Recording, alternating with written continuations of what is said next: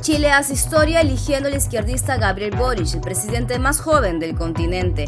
La OMS advierte que los vacunados también pueden contagiarse con la nueva variante Omicron. Trump denuncia a una fiscal afroamericana para intentar detener una investigación en su contra. Preocupación por tenista china Peng Shuai que cambia de opinión tras denunciar abuso sexual por parte de un alto funcionario del gobierno. El escritor nicaragüense Sergio Ramírez recibe un merecido reconocimiento. Hoy es lunes 20 de diciembre de 2021. Estás escuchando La Vuelta al Mundo en 5 Noticias, un podcast de Epicentro TV. Hola, yo soy Clara Elvira Ospina y esto es La Vuelta al Mundo en 5 Noticias. Boric a hacer historia. A los motivos de un estallido social que siguen aún presentes y vigentes. Lo tenemos claro algunos no lo vieron venir. Algunos dicen que aquí no ha pasado nada. Nosotros sabemos que las demandas por justicia y dignidad siguen presentes en el corazón de la gente. Y será difícil, qué duda cabe. Unidad, desarrollo, igualdad, respeto por la democracia, acuerdos sólidos para hacer transformaciones, respeto a los derechos humanos, verdad, justicia, reparación y no repetición para las víctimas de las violaciones a los derechos humanos en todos los tiempos. Con estas palabras se resume el compromiso que ha hecho el presidente electo de Chile, Gabriel Boric, en su primer discurso al país, tras lograr el rotundo éxito ante su oponente José Antonio Cast. Hoy podemos estar más seguros que antes de algunas cosas. Uno, que un crecimiento económico que se asienta en la desigualdad profunda tiene pies de barro, que solo con cohesión social, reencontrándonos y compartiendo un piso común, podremos avanzar hacia un verdadero desarrollo sostenido que llegue a cada familia chilena y que incluya también a las pymes que con tanto esfuerzo levantan hombres y mujeres honradas a lo largo de todo Chile. El líder de izquierda recibió la llamada del presidente Sebastián Piñera y terminó con un esperamos hacerlo mejor. Y este lunes lo visitó en el Palacio de la Moneda. Allí anunció que espera tener muy pronto la mayor parte de su gabinete conformado, que es algo que esperan todos para saber cuál será el espíritu de este inicio de gobierno. Debería ser, coinciden, una mezcla entre cambio y experiencia. Buenas tardes, Gabriel. ¿Cómo estás? Buenas tardes, presidente. Oiga, le tengo un regalo. A ver. Sebastián Piñera fue el guía turístico de quien gobernará desde marzo de 2022, porque de manera inédita esta tradicional reunión se realizó en Palacio y no en la casa del presidente electo o en ejercicio.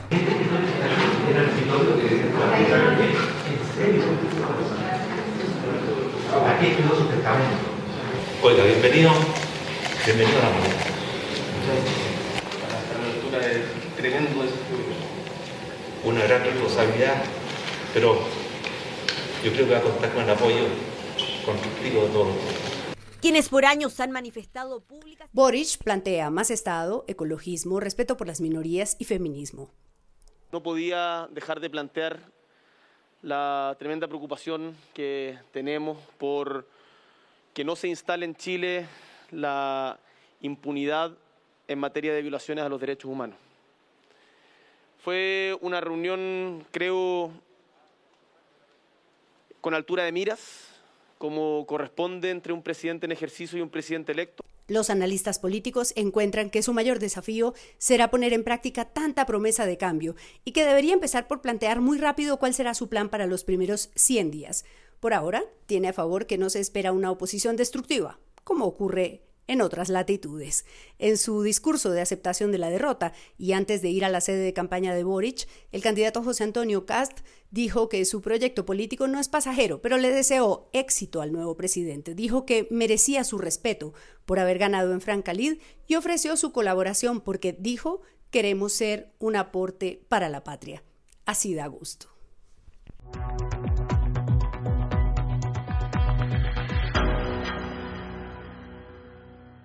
Alerta de la OMS por Omicron.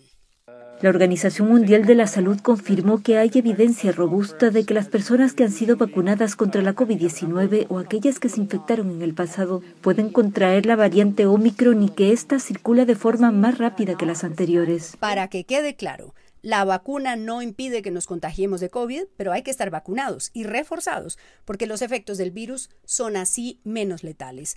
Es lo que ha dicho este lunes la Organización Mundial de la Salud, que advirtió que hay evidencia robusta de que las personas que han sido vacunadas contra la COVID-19 o aquellas que se infectaron en el pasado pueden contraer la variante Omicron, cuya propagación se acelera día a día alrededor del mundo. En una conferencia de prensa con la prensa internacional en Ginebra, el director general de la OMS dijo que la información que se está analizando sobre Omicron indica que esta variante circula de forma más rápida que las anteriores y que es probable que los vacunados y los que se han curado de COVID se infecten o reinfecten. If we are to end the pandemic in the coming year, we must end inequity by ensuring 70% of the population of every country is vaccinated by the middle of next year. Ya hay casi un centenar de países que reportan haber detectado la variante Omicron y en todas partes se comporta de la misma manera. El primer día hay apenas cuatro o cinco casos y antes de 24 horas esa cifra se ha triplicado y así el crecimiento es exponencial. Este lunes empezaron nuevas restricciones en Europa.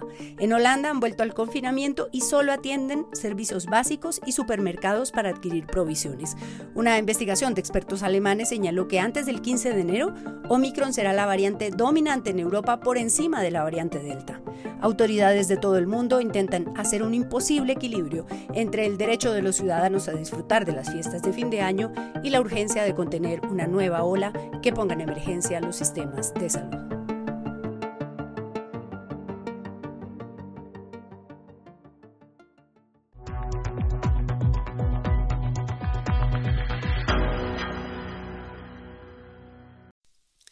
Trump intenta frenar investigación. The former president has just filed a lawsuit against New York's Attorney General Letitia James, who's been investigating the former president and his company. Our justice correspondent Pete Williams just read through this lawsuit for us. Uh, so, Pete, what can you tell us? El expresidente de Estados Unidos, Donald Trump, pretende evitar que avance la investigación en su contra en el estado de Nueva York por fraude fiscal en la valoración de sus bienes.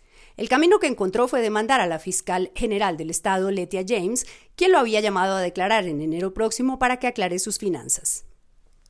Letita James, fiscal del estado de Nueva York, quiere que el expresidente Donald Trump declare en el marco de su investigación sobre su posible fraude fiscal del grupo familiar Trump Organization. The Washington Post, que cita fuentes cercanas al caso, aseguró este jueves que James citó al exmandatario a su oficina el 7 de enero próximo, interrogado por la AFP. La teoría fiscal es que Trump y sus empresas presentaron las propiedades sobrevaloradas para poder conseguir financiación, y eso se considera fraude fiscal.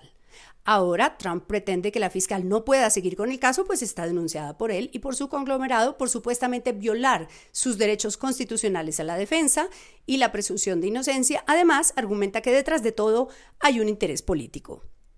It comes after an effort by Letitia James's office to depose Mr. Trump as part of its civil fraud investigation. James released a statement saying, in part, quote, our investigation will continue undeterred because no one is above the law, not even someone with the name Trump. Ese es un argumento manido, lo hemos escuchado mucho, pero Trump tiene un punto pues la fiscal James había anunciado su intención de buscar la gobernación del estado de Nueva York por el Partido Demócrata, pero retiró su aspiración un día después de emitir la citación de Trump para enero y más bien anunció que pretende la reelección como fiscal porque tiene muchos casos pendientes. El del Emporio Trump, sin duda, es muy suculento.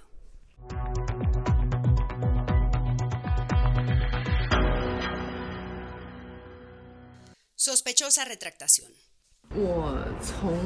Ante todo, debo decir que nunca he dicho ni escrito que alguien me haya agredido sexualmente. La tenista china Peng Shuai preocupa al mundo. El 2 de noviembre pasado hizo una grave denuncia de abuso sexual contra un alto cargo del gobierno chino, después desapareció, luego tuvo una extraña videollamada con el presidente del Comité Olímpico Internacional, el domingo la prensa oficial china publicó una foto suya supuestamente reunida con unos amigos. Y este lunes apareció en un evento deportivo en el que dijo que nunca ha acusado a nadie de abusos sexuales y que todo fue un malentendido. Cree que ha habido muchos malentendidos, aunque Peng Shuai no desmiente lo que publicó en la red social el 2 de noviembre. En su post, censurado minutos después, decía textualmente ¿Por qué me llevas a tu casa a forzarme a tener relaciones sexuales contigo? Esa tarde no estaba de acuerdo y lloraba. Se refería a este hombre, Chang Gaoli, ex viceprimer ministro. La acusación del 2 de noviembre contra el ex viceprimer ministro chino Zhang Gaoili era contundente y agregaba detalles sobre una relación que sostuvieron la tenista y el político durante años. A la pregunta de si lo escribió por voluntad propia, contesta sí, totalmente, y confirma que mantuvo dos videollamadas con el presidente del COI. Ahora ella se muestra extrañada cuando le preguntan si es totalmente libre para dar esas declaraciones y si permanece en libertad en su departamento. Shuai dice que nadie tendría por qué vigilarla y que el asunto del que habló fue un gran malentendido. Los signos son preocupantes sumados al hecho de que es frecuente que personajes que critican al régimen chino desaparezcan por meses o semanas y luego aparezcan reconvenidos o resocializados, como le gusta llamar al comunismo a esos mecanismos de presión.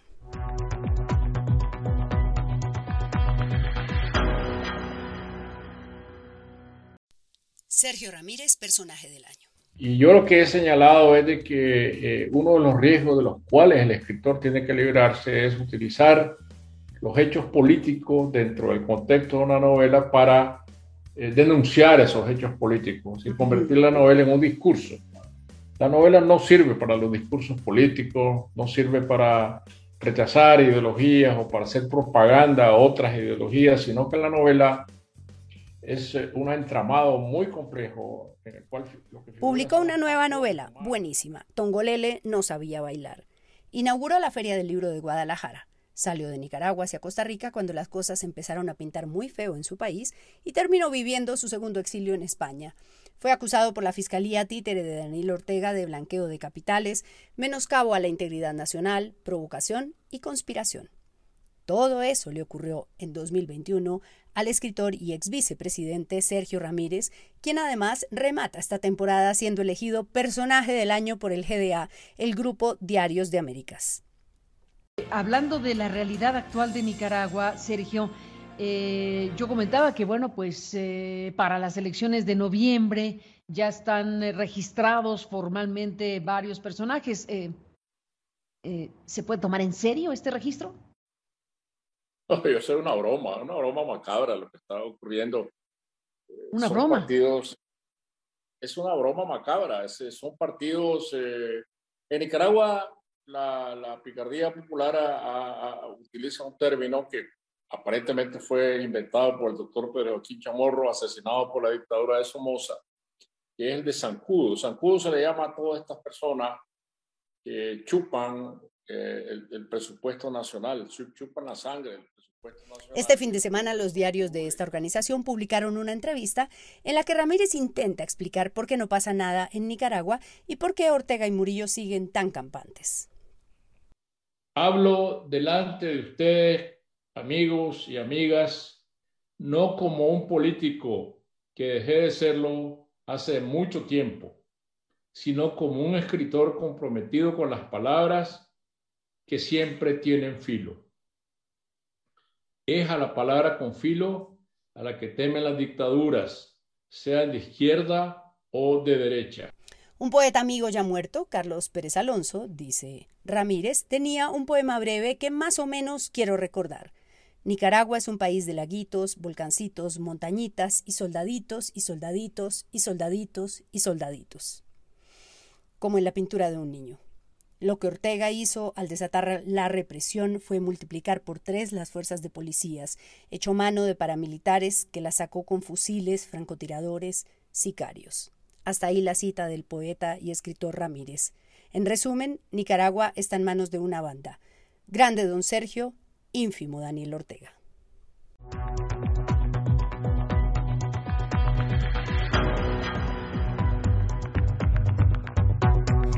Eso fue La Vuelta al Mundo en 5 Noticias, un podcast de Epicentro TV presentado por Clara Elvira. Para más de nuestro contenido, suscríbete a nuestro sitio web epicentro.tv y sé parte de nuestra comunidad.